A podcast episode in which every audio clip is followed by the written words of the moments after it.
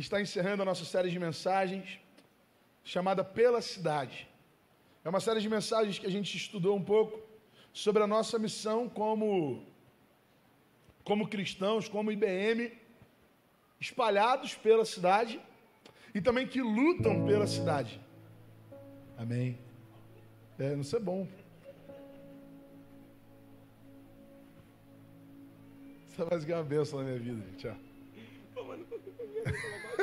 Eu sei, cara, fica tranquilo. Só estou te zoando. Irmãos, semana passada, mas pode tocar, cara. Ficou traumatizado? Pode tocar. O cachê tá baixo. Aí. Semana passada a gente refletiu um pouco sobre a nossa missão como igreja diante da sociedade, diante do, do Estado civil, né? Diante do Estado. Porque Semana que vem, próximo domingo, a gente vai ter eleição. E a gente refletiu um pouco sobre o posicionamento da igreja diante da política. Se você ficou curioso e você não ouviu a mensagem, vai lá que está no YouTube. Você pode ouvir. Você vai ver para qual, qual candidato eu fiz campanha, amém? Vai lá, volta lá e assiste. Se você perdeu alguma dessas mensagens no decorrer do mês. Todas elas estão lá disponíveis para a gente é, trazer de volta a nossa memória. É muito importante que você entenda aquilo que está sendo pregado aqui, irmão. Né? Não é só você ouvir de um lado e sair do outro. E às vezes, para a gente compreender, a gente precisa ouvir mais de uma vez. A gente precisa botar lá de novo. Então tá lá no YouTube, tá no Spotify, tá no Deezer. Quando você estiver no carro, ao invés de ficar escutando aquela música ruim, amém? Você bota, bota lá uma mensagem, cara, vai ouvindo, que eu tenho certeza que vai abençoar a sua vida. Tenho certeza que tudo isso que Deus tem falado a cada um de nós é importante. Né? Então, semana passada a gente falou sobre isso. A gente leu um texto que está lá em Mateus, capítulo 22, do versículo 15 ao 22. A gente tem feito essa síntese da mensagem anterior, antes de começar a próxima mensagem, para você se lembrar. E a palavra do Senhor diz assim: Então, os fariseus saíram e começaram a planejar um meio de enredá-lo em suas próprias palavras. Enviaram-lhe os seus discípulos juntamente com os herodianos, que lhes disseram: Mestre, sabemos que és íntegro e que ensinas o caminho de Deus conforme a verdade. Tu não te deixas influenciar por ninguém, porque não te prendes à aparência dos homens. Dize-nos, pois, qual é a tua opinião? É certo pagar imposto a César ou não? Mas Jesus, percebendo a má intenção deles, perguntou: Hipócritas, por que vocês estão me pondo à prova? Mostre-me a moeda usada para pagar o imposto. Eles lhes mostraram um denário. E ele lhes perguntou: De quem é essa imagem e essa inscrição? De César, responderam eles. Ele lhes disse: Então, deem a César o que é de César e a Deus o que é de Deus. Ao ouvirem isso, eles ficaram admirados e, deixando, retiraram-se. Essa foi a leitura bíblica da semana passada. E resumindo um pouco do que a gente estudou e do que a gente refletiu aqui junto, a gente percebeu que Jesus nos deu uma missão. Ele deixou claro que havia algo a ser dado a César, havia algo a ser dado ao Estado.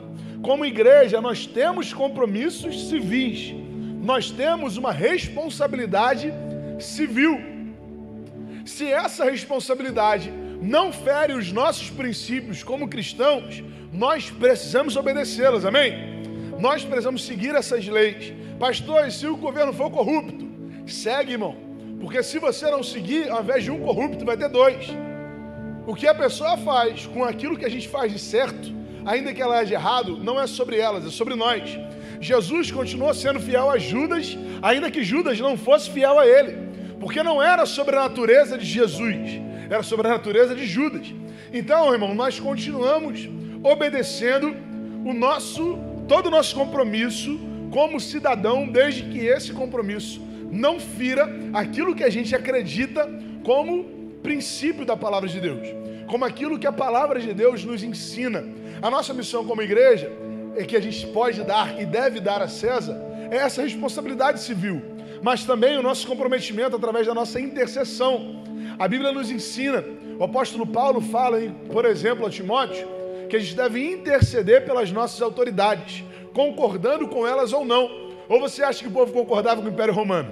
Ou você acha que o povo estava feliz com, com o Império Romano dominando aquele povo? Não estava, irmão. A nossa missão é interceder pelo povo, interceder pelas autoridades, clamar pelas nossas autoridades. A nossa missão como igreja é ser uma consciência moral do Estado. A nossa missão como igreja é gritar, é gritar ao Estado por, por igualdade, por justiça social, por, pela família, é gritar para o Estado pela vida. Repara que o que eu estou falando não é sobre um candidato, não é. Eu estou falando sobre o nosso posicionamento. Estou falando sobre a gente se colocar na nossa função como consciência moral do Estado. Porque nós buscamos isso. A imagem, nós buscamos a, a, a imagem perfeita do Senhor em nós. Ser a semelhança de Cristo, amém? Então, se a igreja, irmão, se corrompe, aí o Estado está perdido de vez. Né? Essa frase, inclusive, é uma frase do Martin Luther King, dizendo que a igreja precisa ser a consciência moral do Estado. E além disso, nesse texto que a gente leu da semana passada, a gente entendeu que existe algo a ser dado a César, mas também existe algo a ser dado a Deus. Porque Jesus poderia parar no meio do caminho e falar assim: ó, dá a César o que é de César. A única imagem que estava na moeda era a imagem de César. Isso já era suficiente, já respondia o que eles perguntavam. Eles perguntavam se era certo ou não. Ele falou assim: ó, tá a cara de quem aí? De César? Né? Até usei o exemplo na semana passada, não sei quem estava ou não, de quando você se levanta, alguém senta no seu lugar e você volta. Né? Você fala assim: ó, esse lugar é meu. Aí você carinhosamente fala assim: mas tem seu nome escrito aqui? Você já respondeu isso, né, irmão? Olha lá, hein? Tem seu nome escrito aqui? No caso, se César fosse falar, ele ia falar assim: tem. Meu nome está aí. Inclusive, botaram até a minha cara aí também, para você ter certeza de quem é essa moeda. Mas onde estava a imagem de Deus? Em nós. Se a imagem de César estava impressa naquela moeda, a imagem de Cristo está impressa em nós. Por isso, se existe algo a ser dado a Deus, é a nossa própria vida, irmão. É o nosso talento, é o nosso tempo. Porque se César era dono da moeda, Deus era dono de César. E era ele quem instituía e destituía reis. Ainda é. Quem bota e quem tira autoridades. Nada está fora do controle de Deus, irmão. Nada. Você pode até ficar na dúvida, falar assim: Poxa, será que Deus está no controle mesmo? Ele sempre está no controle de tudo. E ele está levantando uma igreja. Não é só a IBM, irmão.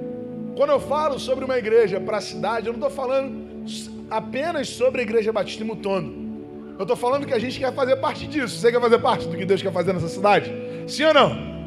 Eu quero, irmão. Eu não quero ficar de fora disso. Mas Deus está levantando igrejas, está levantando irmãos, levantando pessoas para bradarem, gritarem, anunciarem com todos os pulmões o evangelho dele nesse lugar. As boas novas de Cristo nesse lugar. Isso não pertence a um pastor, irmão. Isso não pertence a uma denominação. Isso não pertence a uma igreja. Isso é a ação do Senhor nesse tempo. E aí, tem um texto bíblico que ensina muito sobre a gente ou melhor, ensina muito para a gente sobre aquilo que a gente deseja viver. Salomão estava construindo um templo, estava terminando uma obra que foi começada pelo seu pai. Estava ali no final, ali, ele conseguiu concluir tudo, conseguiu resolver tudo. E ele faz uma oração ao Senhor. E aí Deus responde essa oração.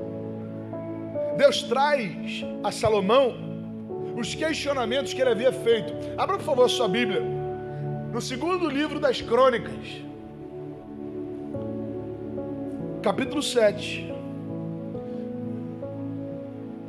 versículo 11 ao 16. Segundo Crônicas, capítulo 7, versículo 11 ao 16. Diz assim: quando Salomão acabou de construir o templo do Senhor, e o palácio real, executando bem tudo que tinha em mente realizar no templo do Senhor e em seu próprio palácio, o Senhor lhe apareceu de noite e disse: Ouvi sua oração escolhi esse lugar para mim como um templo para sacrifícios. Se eu fechar os céus para que não chova, ou mandar que gafanhotos devorem o, seu, devorem o país, ou sobre o meu povo enviar uma praga, se o meu povo, que se chama pelo meu nome, se humilhar e orar, buscar a minha face e se afastar dos seus maus caminhos, dos céus o ouvirei. Perdoarei o seu pecado e curarei a sua terra. De hoje em diante, os meus olhos estarão abertos e os meus ouvidos atentos às orações feitas neste lugar.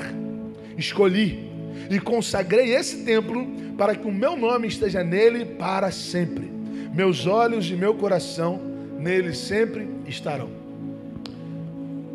O capítulo 7 do segundo livro das crônicas, repara que a segundo crônicas, ele é o, é o provavelmente o capítulo central de todo o registro desses dois livros. Provavelmente ele sintetize tudo o que Deus gostaria de comunicar ao povo em todos esses registros das crônicas. Ele além de sintetizar esse resumo, com certeza é um dos principais capítulos do Antigo Testamento. Carrega dentro de si um texto que é muito, muito conhecido. Quando a gente leu, provavelmente você já se lembrou. Segundo Crônicas 7,14, que fala que se o meu povo, me ajuda, vai, que se chama se humilhar e orar, buscar e se arrepender dos seus maus caminhos, então perdoarei seus pecados e sararei a sua terra. Esse texto é uma resposta à oração de Salomão. Esse texto é uma resposta a um clamor de Salomão. Qual clamor? O clamor de um homem que construiu um templo que não tinha presença. O clamor de um homem que construiu uma grande edificação, mas que ela não serviria de nada se Deus não escolhesse habitar naquele lugar. No capítulo 6 desse, desse livro, se você voltar aí, você vai ver que Salomão está fazendo um clamor a Deus, pedindo a Deus que habite ali, pedindo a Deus que se manifeste no meio do povo, clamando, pedindo a Deus que responda às orações. E aí, lá no capítulo 7, esse texto que a gente leu, Deus está respondendo às orações. O versículo 11 Está falando exatamente isso, né?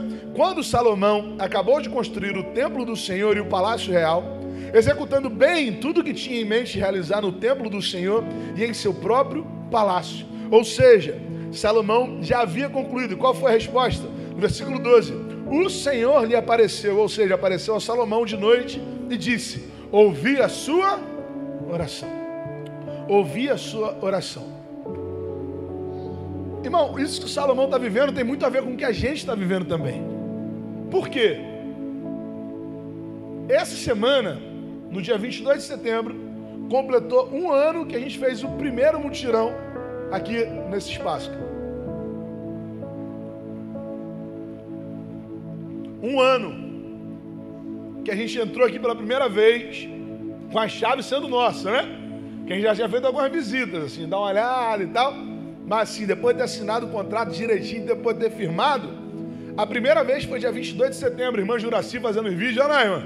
Já botou o vídeo, passou e tudo lá. A irmã Juraci me mandou, elas iam filmando os vídeos, tá? E tinha até a música de fundo, irmão. É. Um novo tempo deste. É. Filmmaker. Filmmaker raiz, não é esses filmmaker Nutella que tem por aí hoje em dia, não. Um ano. Eu lembro que eu não queria quebrar umas colunas que tinham aqui, ó. Eu achava que da, daquela marca para cá já ia ser suficiente. E aí já está tendo que quebrar essa parede aí, amém? Dia 14 de novembro, a gente veio para cá. Dia 13, a gente fez uma festa aqui. Dia 12 e 13, né? 12 e 13, se não me engano. A gente fez uma festa aqui. Festa Novo Amanhecer, quem estava aí na Festa Novo Amanhecer? Foi boa, não foi? Aqui dentro, irmão, um monte de barraca. Sexta-feira, não, foi 13 mesmo, porque sexta-feira era, a gente estava fazendo mutirão aqui, dia 12. A gente chegou aqui e falou assim, gente, não vai dar para fazer a festa aqui não. Tudo sujo, um monte de entulho aqui no meio. Pessoal desesperado, irmão. Começou a brotar gente. Veio gente de tudo que era lugar. Todo mundo engajado, carregando aqueles ferros pesados, irmão. Levando lá pro terreno, arrumando, limpando, jogando água. Umas 20 pessoas lavando isso aqui. Que tava tudo. Pensa na poeira. Tudo empoeirado, lavando isso. No dia 14, a gente fez o primeiro culto nesse espaço aqui. Dia 14 de manhã. Esse púlpito era de terra. Não tinha nem cimento aqui em cima. Era terra batida, era barro. Barro que a gente colocou o, o, o entulho, né? Aí tinha umas. Botou um, uns eucatex, assim, uns pedaços compensados para as mulheres conseguirem subir de salto alto, que não dava. Essa era a realidade, irmão, e eu não estou falando de um ano atrás, estou falando de novembro, não fez nem um ano ainda. Quando eu olho para cá hoje, eu vejo essa igreja lotada assim, e eu vejo que a gente está com calor, mas em nome de Jesus, no verão vai ter alguma coisa para refrescar a gente aqui. Mas todo mundo feliz, irmão, meu coração se enche de alegria. E eu tenho certeza que o de vocês também. Eu tenho certeza que todo mundo estava ali correndo atrás de cadeira, todo bobo, todo feliz, falando assim, gente, pega a cadeira, tá cheio. Pega a cadeira, cada cadeira, leva de cá, atrás de lá, feliz. Mas entenda uma coisa: nada disso vai ser suficiente se não houver a presença de Deus. Cafeteria bonita, espaço kids, que daqui a pouco vai ter que quebrar para o pessoal vir para cá e a gente conseguir pegar mais espaço. Forro legal. Juliano tocando ali de fundo. Nada disso, irmão, vai ser suficiente se a gente não tiver uma oração, Senhor, que a tua presença não falte nesse lugar. Porque não é sobre pastor, irmão. Não é sobre igreja, não é sobre estratégia, é sobre clamor. E aí eu quero voltar com você no capítulo, no versículo 14, que você já sabe de cor. Se o meu povo, que se chama pelo meu nome. Irmão, eu acho muito engraçado que Deus coloca uma condição. Deus está falando assim: olha, se, se, como é que a gente pode falar se diante de um povo que ora ou não? Irmão, isso não era para ser uma condição, isso já era para ser uma realidade. Não era para ser assim, talvez o povo busque, talvez o povo queira. Não, isso já deveria ser uma coisa que não tinha como falhar. Não tinha como ter uma condição assim. Não era para existir uma alternativa disso não acontecer. Era para ser uma coisa que era totalmente comum. E aí Deus começa: se o meu povo, irmão, não são as nossas estratégias, é a visão que Deus tem dado à nossa igreja. Não são os nossos talentos, é a misericórdia do Senhor se manifestando em nossas vidas. Tudo que a gente está fazendo não vai servir de nada para a nossa cidade se a gente não buscar o Senhor se a gente não se comprometer verdadeiramente com a palavra de Deus. Se o meu povo, primeiro, se humilhar, se humilhar e orar, parece coisa diferente, mas é a mesma coisa. Súplica. O que é uma súplica? É você se humilhar, irmão. Se humilhar para pedir algo que você não pode resolver. Porque você não pede coisa que você resolve. Você não se humilha diante de algo que você pode fazer. Por isso que é tão difícil para um rico entrar no reino dos céus. Porque a gente, a gente que é pobre, está acostumado a ter que pedir as coisas, não é? Fala assim, gente, ó, vamos fazer um churrasquinho, cada um leva um quilinho de carne, amém? Asinha de frango, a linguiça. A gente já está acostumado a pedir, irmão. A tentar pedir, irmão, olha só, mandei um currículo lá naquele lugar, pô, se puder dar ajuda lá pedir ajuda. Isso é súplica, oração, dependência, humilhação. Lembra do que Deus tem falado? Guarda o seu coração. Guarda o seu coração do orgulho, irmão. Porque o que a gente está vivendo aqui não é para ser atribuído a homem nenhum. Então guarda o seu coração do orgulho, guarda. Não acha que isso é obra humana. Guarda o seu coração da vaidade, guarda o seu coração da fofoquinha, amém? Porque sempre vai ter alguém que assim: olha, foi bonito, né? Igreja cheia, mais. Irmão, esquece-se mais, irmão. Manda-se mais para o inferno, amém? Não tem mais. É incrível. E a obra do Senhor. Se humilhe e guarda o seu coração. A Bíblia fala, lá em 1 Pedro, capítulo 5, versículo 6. Portanto,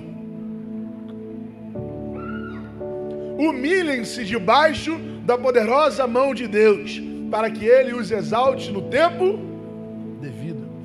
Tiago, capítulo 4, versículos 9 e 10, fala assim: ó, entristeçam-se. Irmão, olha o que a Bíblia está mandando você fazer. Isso aqui quebra toda a teologia coach, não é? Entristeçam-se, lamentem-se, chorem, troquem o riso por lamento, alegria por tristeza humilhem-se diante do Senhor e Ele os exaltará. Oração, humilhação, isso é um princípio que se aplica a qualquer, qualquer área da nossa vida, irmão. Se a sua família está desandando, vai se humilhar diante de Deus, irmão. Vai clamar ao Senhor, vai orar ao Senhor, vai buscar. Se o seu trabalho está desandando, irmão, vai lá buscar o Senhor. Para lá na hora do almoço e busca. Vai para o banheiro, irmão. O banheiro é um lugar ótimo para orar.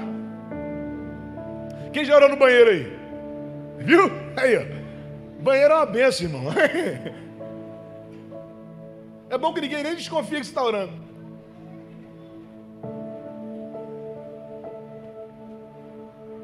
Eu lembro que lá em casa era difícil de orar, irmão. A gente morava no apartamento, Estrela do Norte. Ficava minha mãe no quarto, Ana em outro quarto, meu pai dormindo na sala, e eu falava assim: eu vou orar onde? Só tinha duas alternativas: cozinha ou banheiro. Não tinha mais nada. Na cozinha toda hora ia alguém lá. Não dá para orar na cozinha. Vou orar onde? No banheiro. Pegava meu violãozinho, ia pro banheiro. Sentava lá em cima do vaso, amém? Começava a tocar o violão lá dentro do banheiro, orar, buscar o Senhor. Tá ali minha mãe que não deixa muito sozinha. E lá era o lugar que, que eu tinha meu tempo com Deus. No banheiro da minha casa. Se a nossa cidade está desandando, sabe qual é o caminho? Oração. Humilhação diante de Deus. Busca diante do Senhor. Neemias é um líder que me inspira muito. E a gente já estudou ele algumas vezes aqui no púlpito. E ele também começou assim. Lá em Neemias, capítulo 1, versículo 3 e 4, a Bíblia fala assim, ó. E eles me responderam, ou seja, responderam a Neemias. Aqueles que sobreviveram ao cativeiro, estão lá na província, passam por grande sofrimento e humilhação. O muro de Jerusalém foi derrubado e suas portas foram destruídas pelo fogo. Quando ouvi essas coisas, ou seja, quando Neemias ouviu essas coisas, sentei-me e chorei. Passei dias lamentando, jejuando e orando ao Deus dos céus.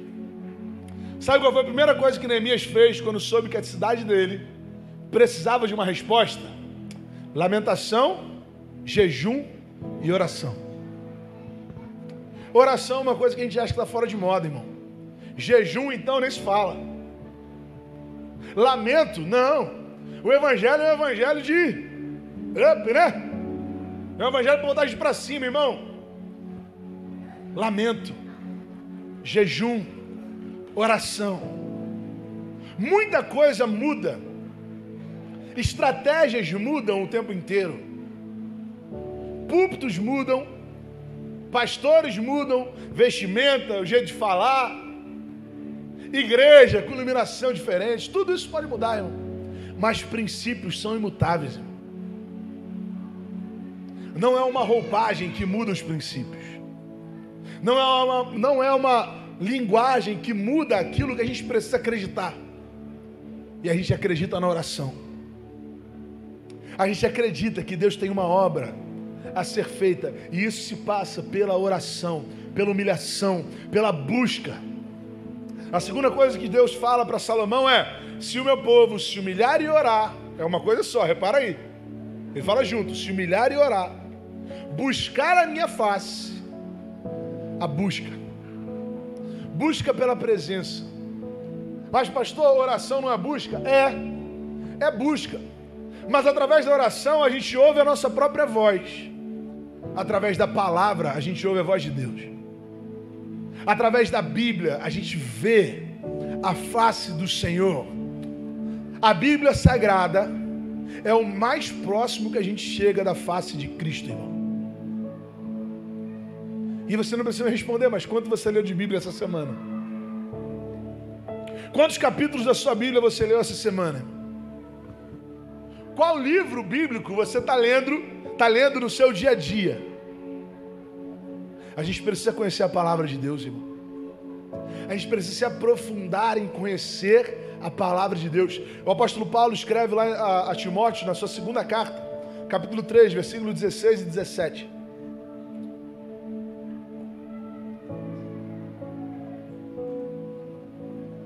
Toda a escritura é inspirada por Deus e útil para o ensino, para a repreensão, para a correção e para a instrução na justiça.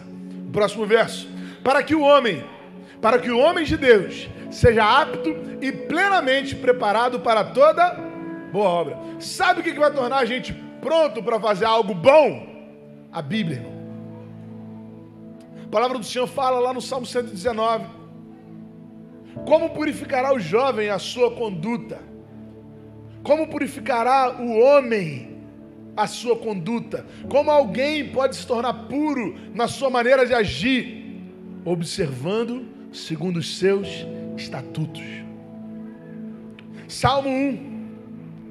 Fala que bem-aventurado o varão que não anda segundo o conselho dos ímpios, nem se detém no caminho dos pecadores, nem se assenta na roda dos esquecedores, mas antes tem o seu prazer na lei do Senhor, e na sua lei medita de dia e de noite. Irmão, a Bíblia é a primeira coisa que, que um crente deixa de, de lado quando está se afastando do Evangelho. E a primeira coisa que ele pega quando tem um encontro de novo com o Senhor.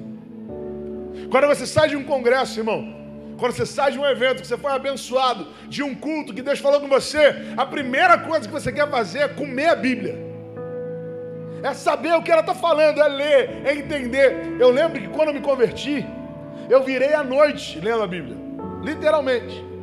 Eu estava num congresso. E chegou lá numa quarta-feira à noite, no final do culto já. Irmão, eu entrei no culto, Deus falou comigo, eu me converti naquele momento. Eu entrando no culto, já pum, Deus falou comigo, eu me ajoelhei, chorei, chorei, chorei, chorei, chorei. Quando eu saí do culto, eu tocava no Ministério de Louvor, irmão.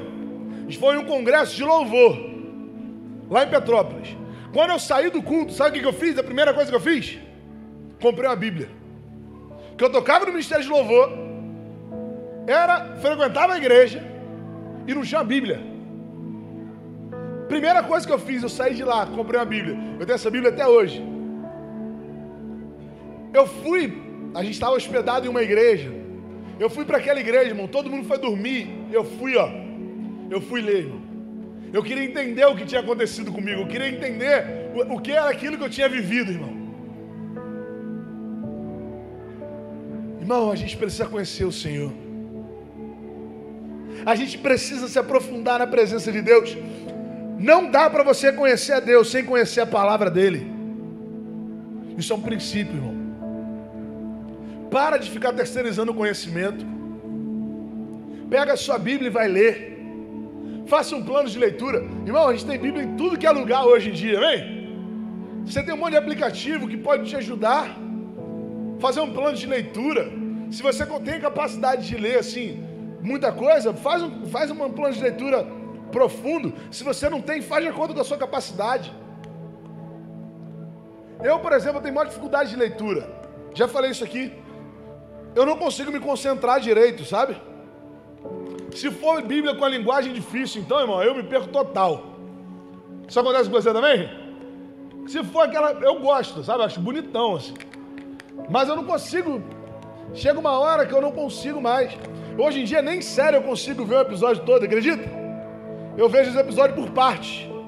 Desde que Eva nasceu. A hora, a hora que, que eu via série, quando, assim que Eva nasceu, né? Era a hora que ia colocar ela para rotar, né? Aí eu ia, pegava, questão, irmão, botar a criança para rotar, irmão, parece que o tempo não passa. Você fica ali, irmão, você dá, dá três horas que você está em pé ali e parece, e passou cinco minutos.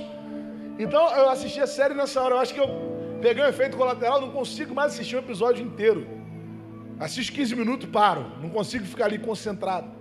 Então, de repente, você não consegue se concentrar na leitura bíblica. Faz de acordo com a sua capacidade, irmão. Faz de acordo com a sua capacidade, mas não terceirize o conhecimento bíblico. Leia a palavra. Não dá para a gente trazer algo relevante para a nossa cidade sem uma igreja que conheça a palavra de Deus, que estude a palavra de Deus, que busque o conhecimento. Você vai sair daqui hoje, pelo menos fazendo um plano de leitura bíblica, amém? Você topa esse desafio, irmão? No mínimo, pelo menos um. E por último, a Bíblia fala, Deus responde, que a condição que ele estava colocando diante de Salomão era que o povo se arrependesse. Não existe mudança sem arrependimento. Não existe transformação sem confissão de pecados. Irmão, não dá para você ser crente e conviver com os pecados que você está tentando jogar para baixo do tapete. Não dá para você tentar esconder, viver uma vida escondendo o adultério. Não dá para você ser crente e tentar ficar escondendo a sua, a, a, as suas mentiras, o seu roubo. Não dá para você ser crente e tentar viver de uma maneira na igreja e de outra em qualquer outro lugar, seja no trabalho, na família, em qualquer outro lugar. Nós somos quem somos. Aqui, em cima desse púlpito, ou em qualquer outro lugar. A gente precisa se arrepender. A gente precisa trazer testemunho. É difícil, não é? Ontem eu estava conversando com Eva.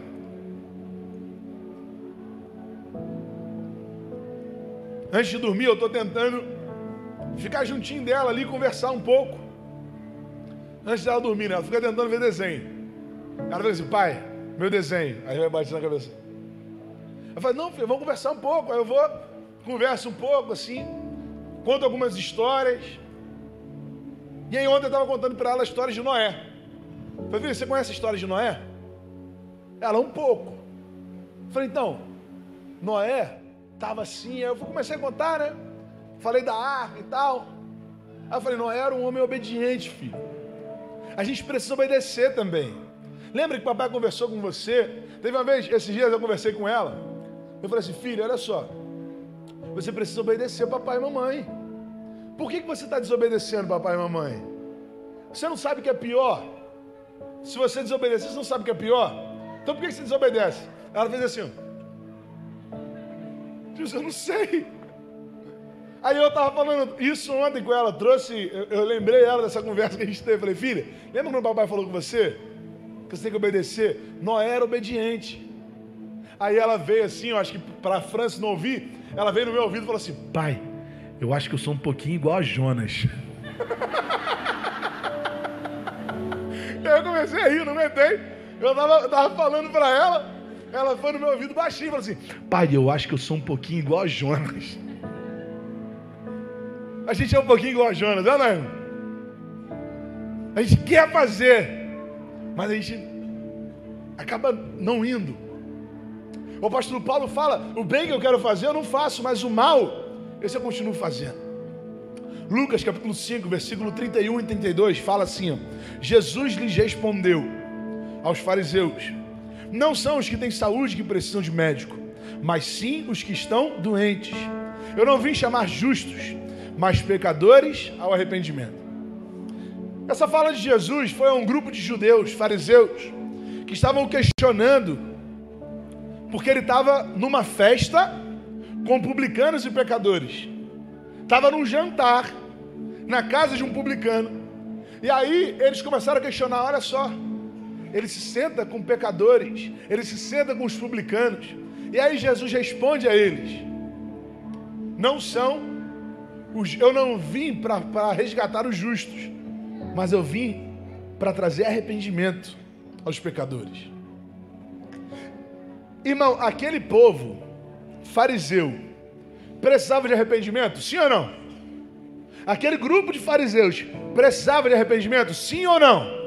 Sim, né? Eles eram pecadores? Sim ou não? Sim. Jesus está ironizando eles, irmão.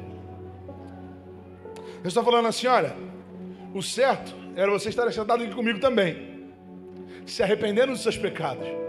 Mas já que vocês não percebem, já que vocês se consideram justos, eu vou ficar com aqueles que se arrependem. Eu prefiro ser aquele que se arrepende, irmão. Eu prefiro ser aquele que chora os seus erros. Eu prefiro ser aquele que pede desculpa. Eu prefiro ser aquele que admite a sua falha, que reconhece o momento que pisou na bola, tanto diante de Deus quanto diante dos homens.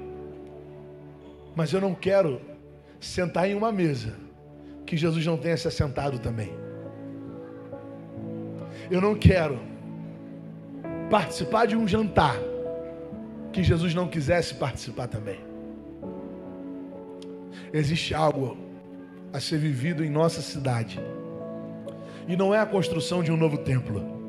São Gonçalo não precisa de mais templos, irmão. São Gonçalo precisa de uma igreja viva, de uma igreja que ora, de uma igreja que busca a palavra, de uma igreja que se arrepende dos seus pecados.